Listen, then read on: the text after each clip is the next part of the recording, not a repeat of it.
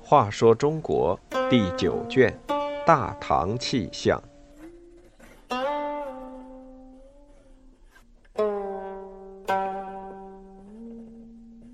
七伐读《孝经》。郑义在家里祈求苍天保佑，居然也犯了罪。皇帝罚他在家里天天读《孝经》，让他好好洗一下脑子。靠假诏书上台的杨坚，为了给自己留下个好名声，用了姑息养奸之计，把刘访一步步引进了罪恶的深渊。大概由于刘访已经顶着策划阴谋的那口黑锅死了。所以，隋文帝没有再把郑义置之死地。虽然在炮制那份矫诏书时，郑义起的作用甚至比刘访更大。隋朝建立，刘访赋闲在家，郑义因为有真才实学，参加了隋朝法令修订和宫廷音乐的整理。皇上夸赞说：“礼、乐、律、令是朝廷制度建设的四项工程。”其中三项都有正宫的牢记。虽然郑义对隋朝制度的建设有功，可皇上从未忘记长安街头巷尾流传的“流访千钱，正义推”。皇上要让世人知道正义和流访都是无赖，所以对他们的言行特别关注。人们奇怪地发现，皇上对这两个老朋友的一举一动了如指掌。尤其奇怪的是，到皇上面前揭发刘正二人的，竟都是他们自己的小妾。尽管妾的地位高于奴婢，但按战国人邹忌的说法，小妾通常都害怕自己的男主人。敢于出面揭发自己的主人，如果不是主人罪大恶极，灾祸要殃及自己，就很难排除有皇宫的人在幕后指使撑腰。正义的小妾告发主人在家中请了许多道士设神坛，祈求苍天赐福。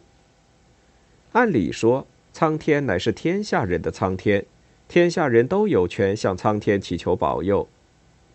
可是，在皇帝眼里，能够向苍天祈求的只是他天子一个人，于是私自祈求苍天也就成了臣民的一大罪行。隋文帝听到小妾的告发后，不动声色，客客气气把郑义请进宫来。两人东拉西扯，闲聊了半天，皇上才若无其事的随口问：“听说你在家里祈求苍天赐福，是有这回事吗？”皇上的声音虽然很柔和，但他的目光却直盯着已经两鬓斑白的老友。郑义不知如何回答是好。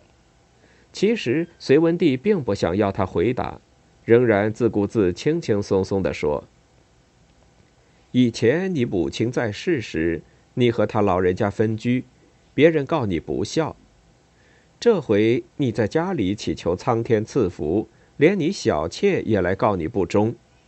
如果判你死罪，到了阴间，谅你不会是个孝顺的鬼；可是让你活在人间，你又是个不忠的臣。”死不孝，活不忠，叫人拿你实在没法子。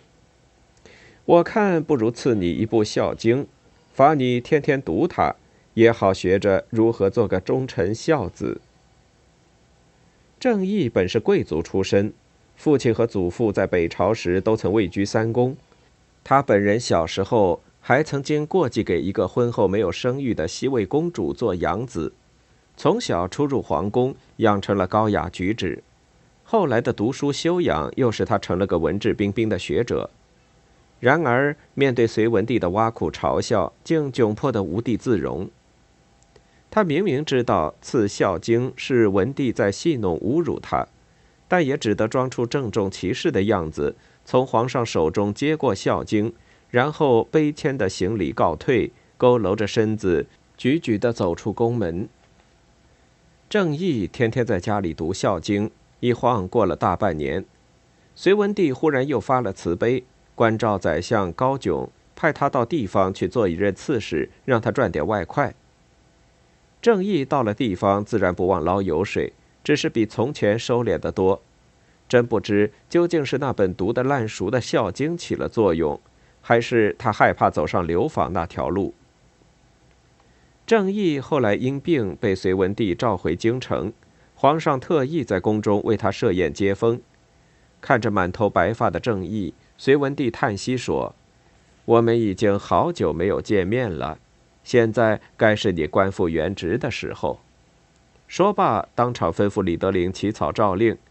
陪在一旁的高炯打趣说：“李公的笔可是又干又枯啊。”郑义识趣的接口说：“自从皇上罚我天天读《孝经》，不知怎么心就不像过去那么狠，手也不像过去那么长了，所以当了一任刺史，回来仍是两袖清风。